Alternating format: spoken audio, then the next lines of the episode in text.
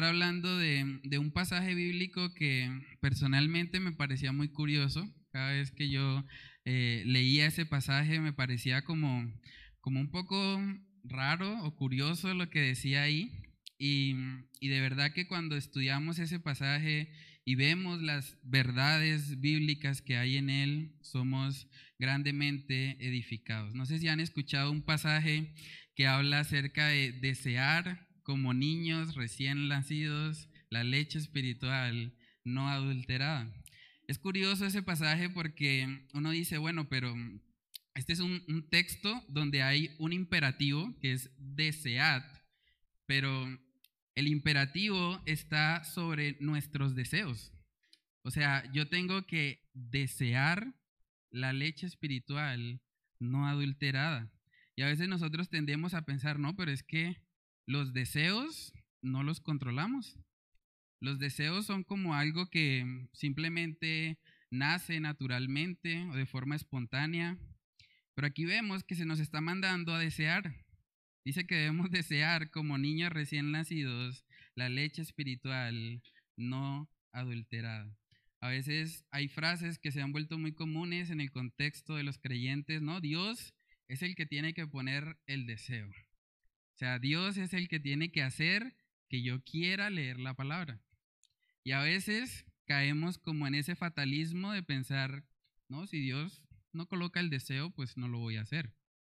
Pero ¿cómo puede la palabra de Dios darnos un mandato para desear la palabra si los deseos fuesen algo que nosotros no podemos controlar? Vamos a estar hablando acerca de eso. Vamos a leer el texto base, primera de Pedro capítulo 2. Vamos a leer ahí los versículos del 1 al 3 y comenzamos este tiempo con oración. Dice ahí, desechando pues toda malicia, todo engaño, hipocresía, envidias y todas las detracciones, desead como niños recién nacidos la leche espiritual no adulterada, para que por ella crezcáis para salvación, si es que habéis gustado la benignidad del Señor. Vamos a orar. Padre, queremos pedirte, Señor, que en esta noche seas tú glorificándote a ti mismo, Señor, por medio de la palabra. Que seas tú llevándonos, Señor, a, a poder verte a ti, poder ver lo frágiles que somos y lo mucho que te necesitamos, Dios. Oramos para que tu palabra, Señor, pueda habitar en nuestros corazones, que podamos desarrollar un deseo genuino por ella y que cada día de nuestras vidas, Señor, seas tú recordándonos tu evangelio y que podamos vivir, Señor, a la luz de esa identidad que tenemos en ti. Padre, oramos, Señor, todas estas cosas en el nombre de tu Hijo amado Jesús. Amén y amén. Bueno, hermanos, entonces, como les decía, este es un pasaje bastante curioso porque hay un mandato que está enfocado en nuestros deseos. O sea, dice desead. Ese verbo está en imperativo. Y nosotros a veces tendemos a pensar que los deseos es algo que no, no controlamos, es algo que simplemente está. Pero si la palabra de Dios nos manda de forma imperativa a desear, es porque podemos hacer algo para que eso ocurra. Dios no nos va a pedir hacer algo que sea completamente imposible de hacer. Entonces eso es importante. Es curioso que ahí dice que debemos desear, pero también nos dice cómo. Dice desear como niños recién nacidos, la leche espiritual no adulterada para que por ella crezcáis para salvación. Bueno, yo no soy papá, pero yo he tenido la oportunidad de ver a un niño recién nacido cuando tiene hambre. Realmente cuando ese niño tiene hambre, no importa realmente lo que esté pasando a su alrededor, no importa si el color de la toalla es bonito, con el que lo están cubriendo, la ropa, él no le interesa, él le interesa comer. Él tiene hambre y va a llorar y va a hacer todo lo posible con tal de que su hambre sea saciada. Y así es como nosotros deberíamos ver la palabra de Dios. Deberíamos desearla como un niño recién nacido Un niño con esa hambre, con esa pasión por, por alimentarse. Así deberíamos ver la palabra de Dios. Y uno podría preguntarse, pero ¿cómo se hace eso? ¿Cómo podemos nosotros obrar en nuestros deseos? Muchas veces se enseña, no, usted no puede controlar sus deseos, usted simplemente obedece y punto. Pero aquí vemos que se nos está mandando a desear, desear como niños recién nacidos la leche espiritual no adulterada. Pero vamos a ver el pasaje en su contexto. Primera de Pedro capítulo 2 versículo 1 dice que debemos desechar ciertas cosas. Dice, desechando pues toda malicia, todo engaño, hipocresía, envidias y todas las detracciones. Entonces, si nosotros analizamos los pecados que se describen ahí en Primera de Pedro capítulo 2, versículo 1, podemos darnos cuenta que todos los pecados que están ahí son relacionales. Si ven que ahí no se habla acerca de la avaricia, por ejemplo, no se habla acerca de la pereza, tampoco del adulterio o de la idolatría. Está hablando de pecados relacionales, pecados como el engaño, la hipocresía, las envidias y todas las detracciones. Detracciones significa las difamaciones o las murmuraciones. Cuando se habla a espaldas de otra persona para hacerle quedar mal. Dice ahí que nosotros debemos desechar esas cosas. Entonces el primer punto que vamos a estar viendo para poder cultivar ese deseo por la palabra de Dios es que debemos desechar los pecados relacionales desechar los pecados relacionales. Los, los, pasajes o los pecados que se mencionan ahí tienen que ver con la relación que tenemos con otras personas. Una persona que vive en envidia es porque desea tener lo que otra persona tiene. Cuando ahí habla también de malicia, es una persona que desea que a la otra persona le vaya mal. O sea, es tener como ese, ese, ese mal hábito en el corazón de desearle a la otra persona el mal. También habla del engaño. Cuando una persona dice algo y pues realmente no es cierto, está engañando. Habla de la hipocresía, es cuando aparentamos de pronto algo que realmente no lo somos. Y habla de las detracciones, que son las difamaciones o los chismes que pueden surgir en contra a otra persona. Entonces, todos esos son pecados relacionales. Y es curioso porque la carta de primera de Pedro fue escrita a creyentes, a los expatriados, dice en el versículo 1. Y estos creyentes que estaban viviendo probablemente una persecución bastante fuerte, ellos están reconociendo, o Pedro les está exhortando más bien acá, a que ellos deseen como niños recién nacidos la palabra de Dios, la leche espiritual no adulterada. ¿Saben que ese problema de, de las relaciones personales interfiere también en nuestro deseo por la palabra de Dios? Porque cuando una persona está en envidia, cuando una persona está en hipocresía, esa persona está pensando todo el tiempo en el otro, o sea, está pensando a nivel horizontal, o está pensando en sí mismo también, está pensando en mostrarse, en que Él sea el centro de atención. Y cuando esa persona enfoca sus pensamientos en lo terrenal, no tiene tiempo para darse cuenta de lo mucho que necesita la palabra de Dios. Por eso es que ese pasaje eh, empieza diciendo que hay que desechar esas cosas.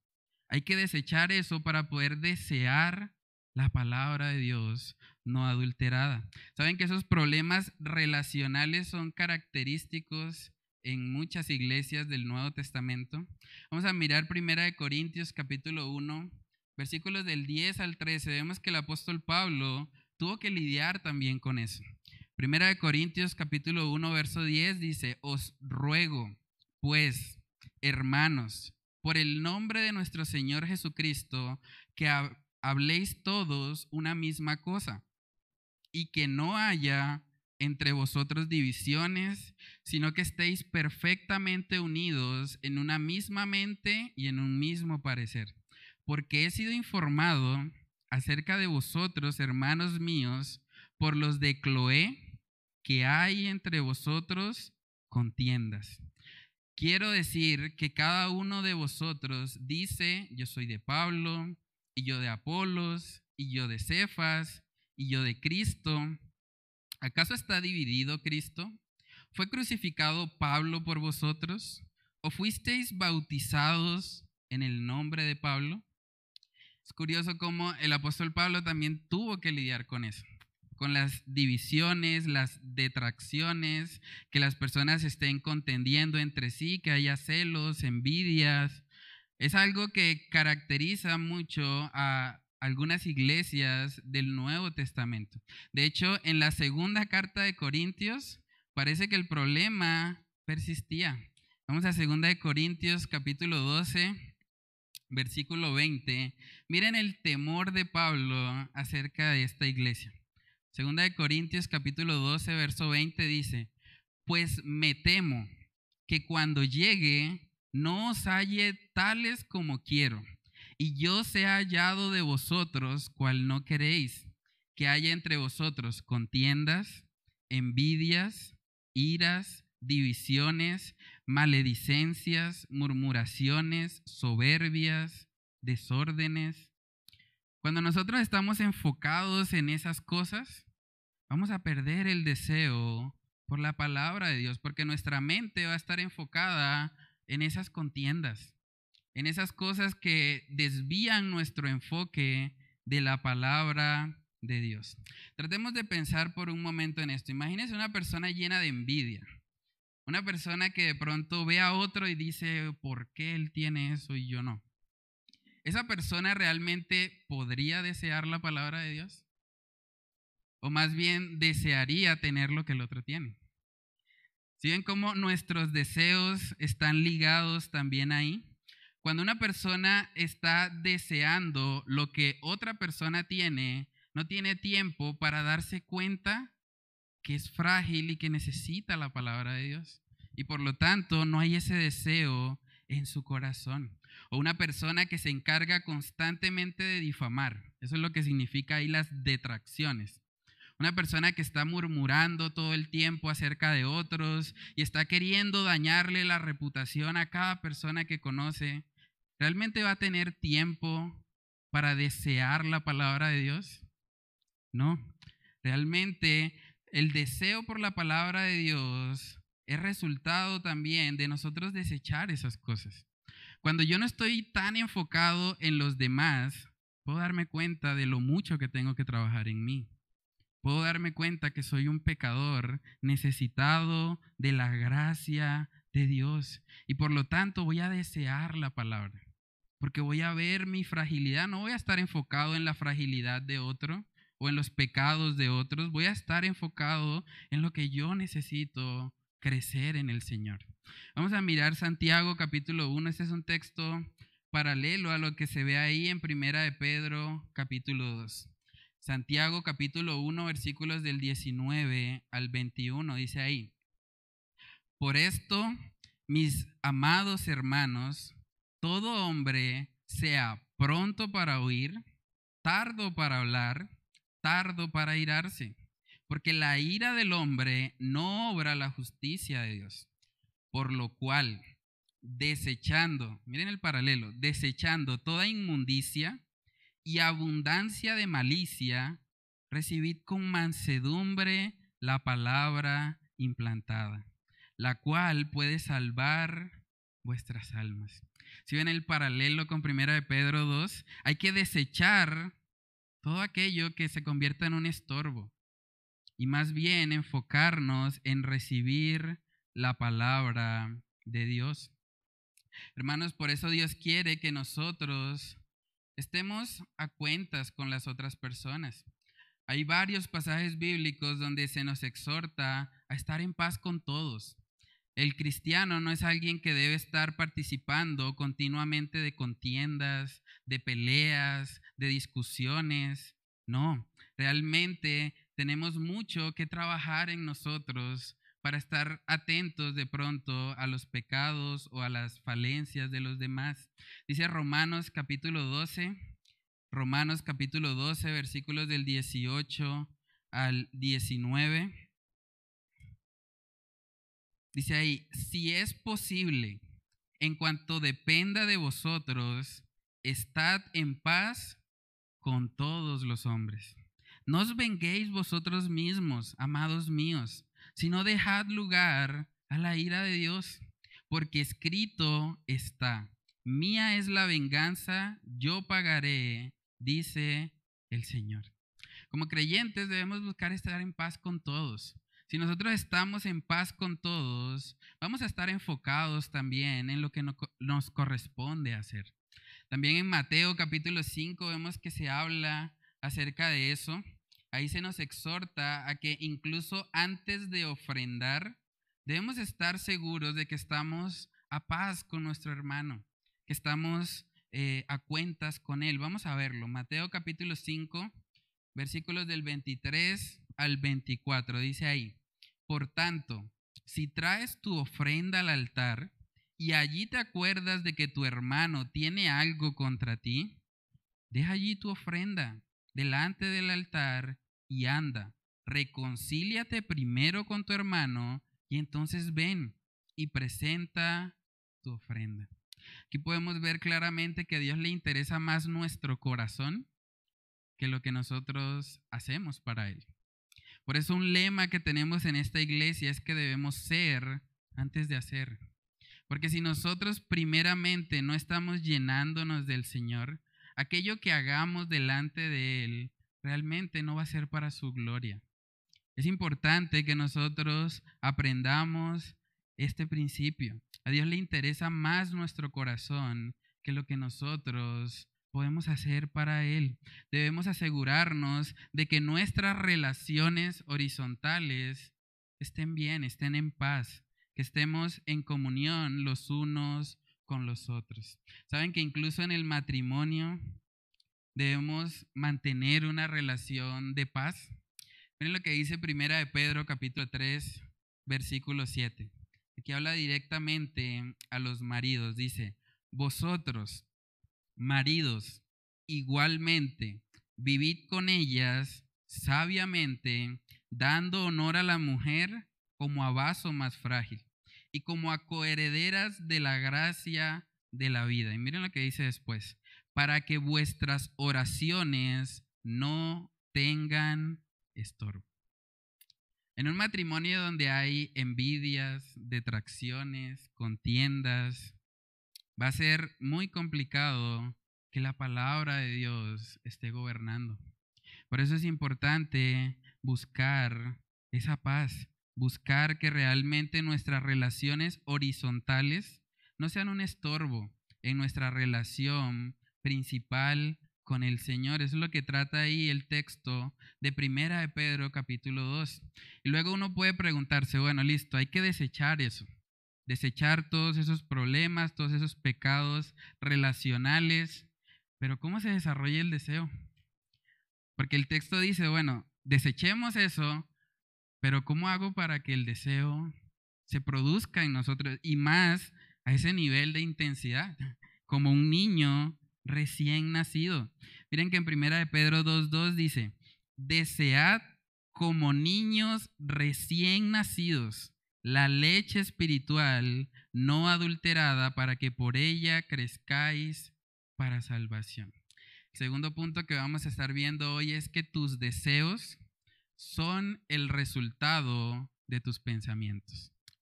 Tus deseos son el resultado de tus pensamientos. Eso es un principio muy importante y la prueba más clara de eso es que si yo le digo a cada uno de ustedes que piense en su comida favorita, si usted medita en su comida favorita y, está pensando continuamente en eso, es cuestión de tiempo para que la boca empiece a hacérsele agua, porque usted está pensando en eso que tanto le gusta, ¿cierto? Entonces, si lo que nosotros deseamos o aquello en lo que meditamos y pensamos es la palabra de Dios, ¿No creen ustedes que el Señor puede hacer que se nos haga agua la boca por su palabra? Hacer que deseemos tanto, así como deseamos nuestra comida favorita, que podamos desear su palabra. Es importante para que el deseo nazca en nosotros, que trabajemos en nuestros pensamientos. Dice la palabra en Proverbios capítulo 23, ese es un texto también impactante. Proverbios capítulo 23, en el versículo 7, miren lo que dice. Porque cuál es su pensamiento en su corazón, tal es él. Come y bebe, te dirá, mas su corazón no está contigo. Ahí vemos la relación directa que hay entre el pensamiento y el corazón. ¿Cuál es su pensamiento? Es su corazón. Si nosotros trabajamos en nuestros pensamientos, hermanos, el deseo por la palabra de Dios va a crecer. Va a crecer en la medida que nosotros meditemos en ella. Hay una frase que encontramos en el libro de discipulado que tenemos acá en la iglesia que dice, siembra un pensamiento y cosecharás una acción. Siembra una acción y cosecharás un hábito. Siembra un hábito y cosecharás un carácter. ¿Saben que el desarrollo de nuestro carácter empieza en nuestros pensamientos? En aquello en lo que nosotros estamos meditando. Algo que yo no tenía muy claro cuando estudiaba la palabra era que hay ciertos mandamientos que demandan emociones. Y uno se pregunta, pero, pero ¿cómo así? O sea, yo le puedo dar una instrucción a una persona pero ¿cómo hago yo para que esa persona disfrute la instrucción que le estoy dando? Y parece como que es algo que de pronto humanamente no podemos hacer. Pero si nosotros nos vamos a la palabra, hay ciertos mandamientos que involucran nuestras emociones. Vamos a verlo. Salmos capítulo 100. Salmos capítulo 100, versículo 1. Miren lo que dice. Cantad alegres a Dios habitantes de toda la tierra, servid a Jehová con alegría, venid ante su presencia con regocijo. Uno podría pensar, bueno, ahí podría decir cantar, pero ¿cómo hacemos para cantar alegres? ¿Y si tuve un mal día? ¿Y si no tengo ganas? ¿Cómo hago para obedecer esto, este mandato? Cantad alegres también está en forma imperativa. Debo cantar con alegría. Vamos a mirar otro ejemplo. Romanos capítulo 12. Romanos capítulo 12 en el versículo 8 vemos que también se nos da una instrucción que demanda nuestras emociones. Romanos capítulo 12 en el versículo 8 dice, el que exhorta en la exhortación, el que reparte con liberalidad, el que preside con solicitud el que hace misericordia con alegría. Y si ese día trasnoché, y si ese día no salieron las cosas como yo quería, ¿cómo hago para hacer misericordia con alegría si no tengo el deseo realmente o no tengo esa emoción de la alegría en mí?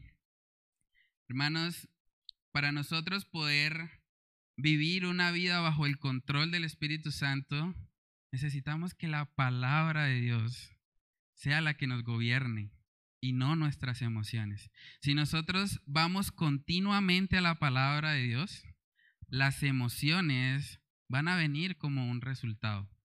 Pero es muy importante que primeramente llenemos nuestros pensamientos del Señor. Saben que este principio es tan importante. Hay gente que vive esclava del pecado porque piensa que sus emociones lo gobiernan. Piensan que cuando se sienten tristes, deben quedarse en la tristeza. Deben quedarse ahí porque eso es lo que ellos sienten. Y viven continuamente bajo el gobierno de sus emociones, lo cual termina siendo algo terrible para sus vidas. Saben que incluso el salmista, vamos a mirar Salmos capítulo 42, el salmista reconoce que aún sus emociones no siempre están alineadas con el Señor. Y por eso, cuando eso sucede, ¿saben qué hace? Se predica a sí mismo. Vamos a verlo. Salmos capítulo 42, versículo 5, dice ahí, ¿por qué te abates, oh alma mía, y te turbas dentro de mí?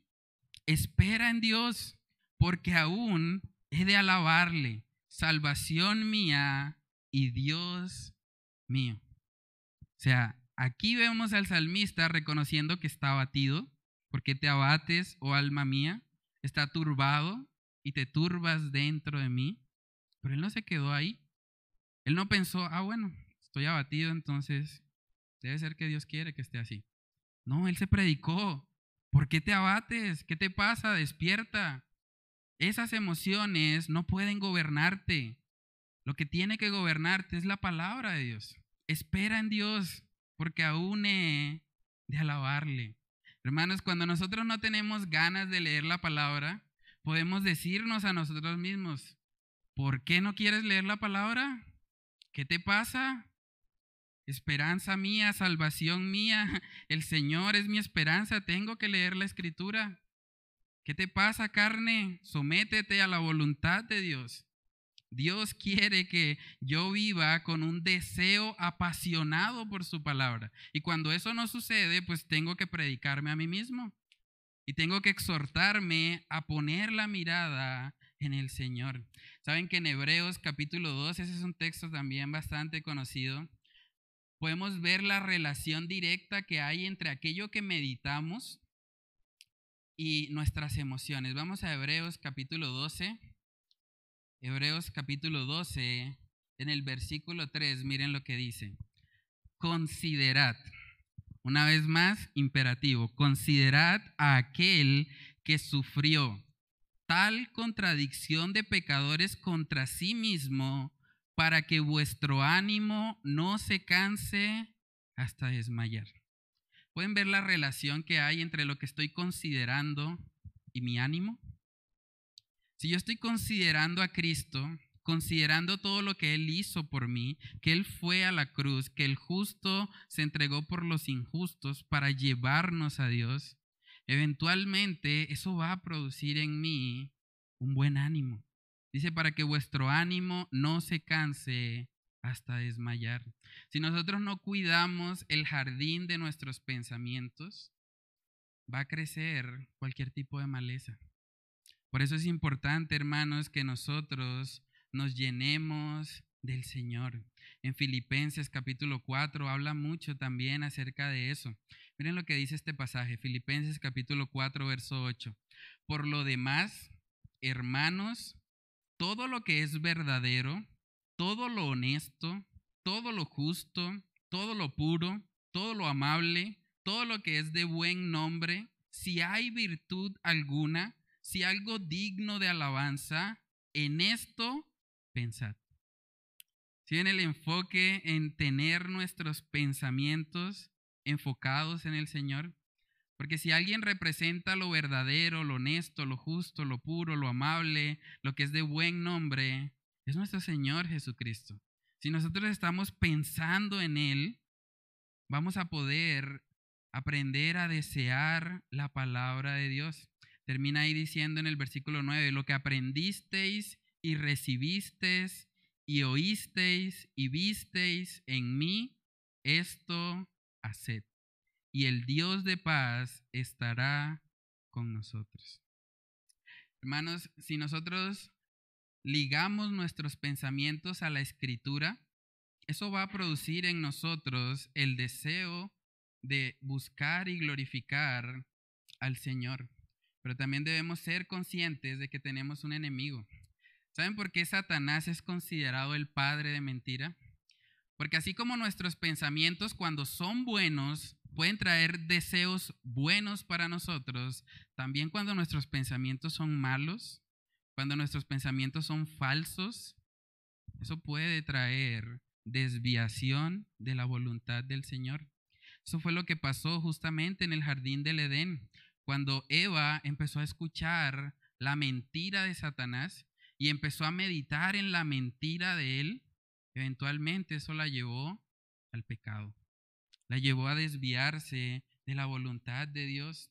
Saben que Satanás sigue trabajando activamente para hacernos creer mentiras.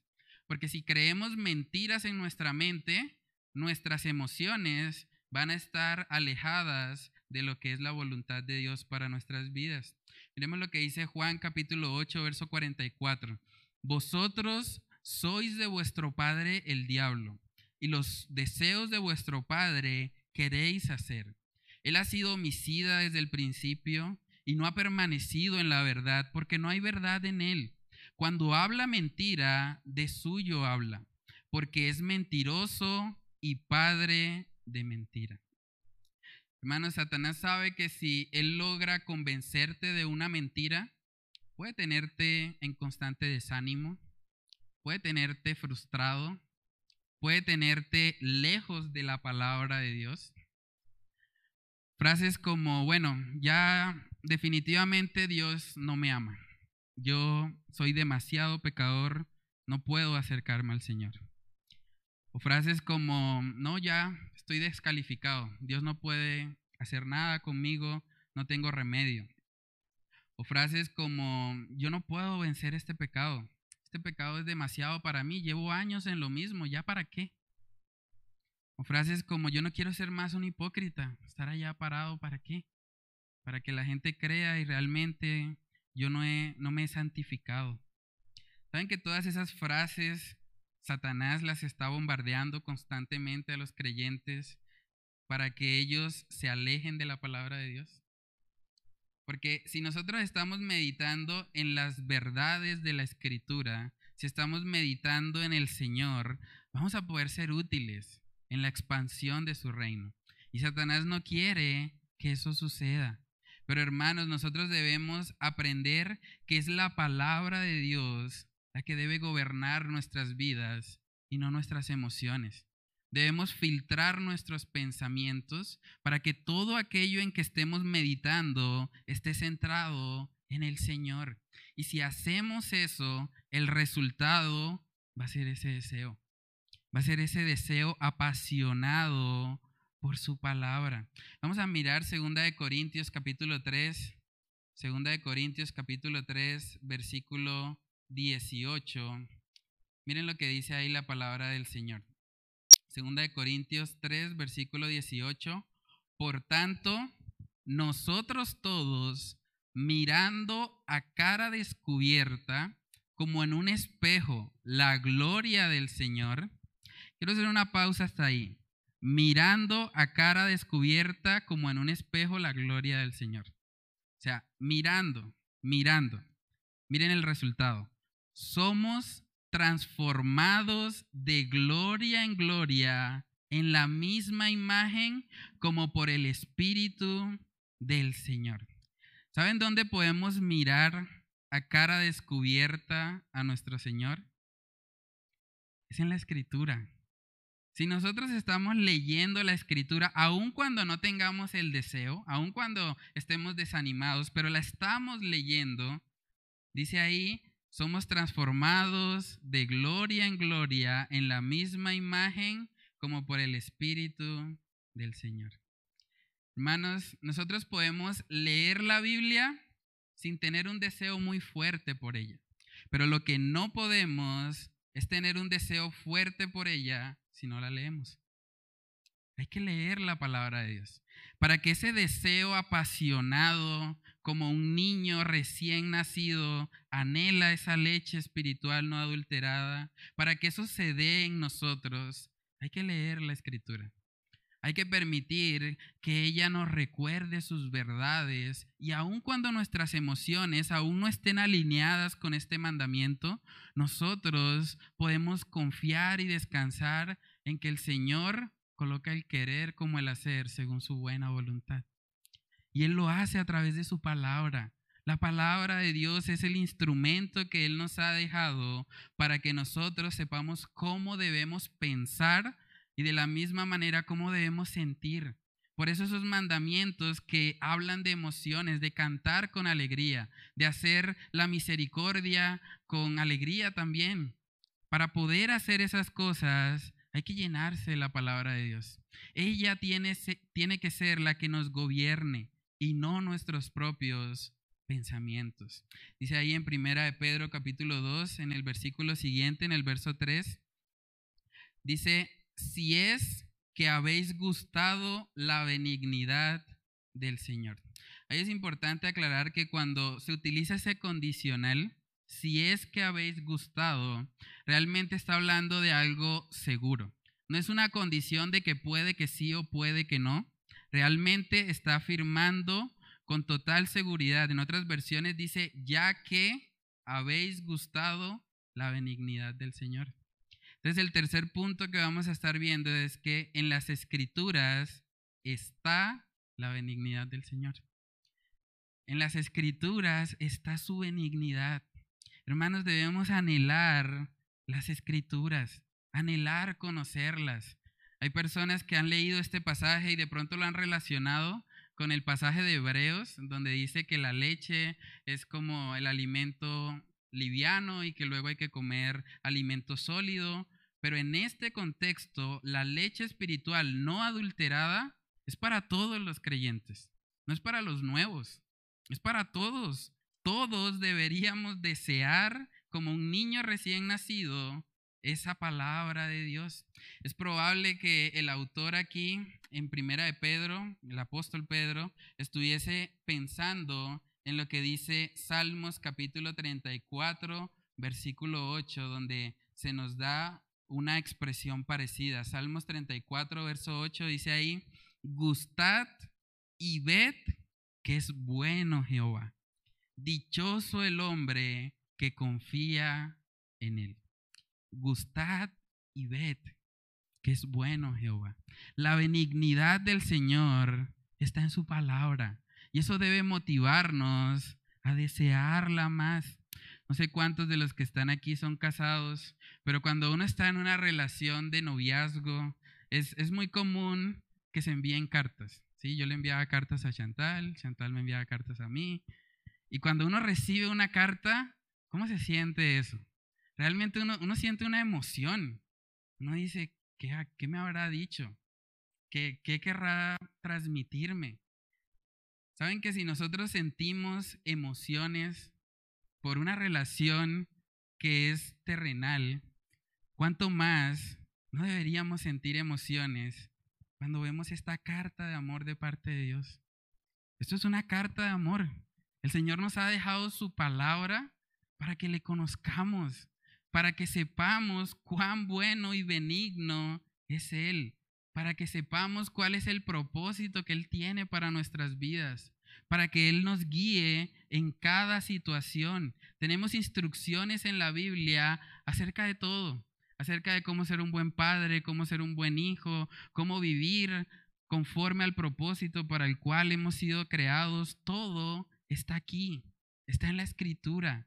Dice el salmista en Salmos capítulo 19, Salmos capítulo 19, versículo 10, dice, deseables son más que el oro y más que mucho oro refinado y dulces más que miel y que la, y que, la que destila del panal. Está hablando de la palabra de Dios deseables son más que el oro, y por si acaso, más que el mucho oro refinado. Hermano, si usted tuviera la palabra de Dios en un lado y tuviese una joya de oro, un lingote de oro del otro lado, ¿qué escogería usted? Usted diría, no, deseable más que el oro es su palabra. O se iría más bien por aquello que es material. Saben que la palabra de Dios, hermanos, debe ser una pasión para nosotros. Yo espero que de verdad podamos ser retados y animados a ver la palabra de Dios como ese alimento espiritual que anhela recibir ese niño recién nacido. Esa misma pasión, esa misma intensidad en ese deseo, deberíamos tenerla nosotros.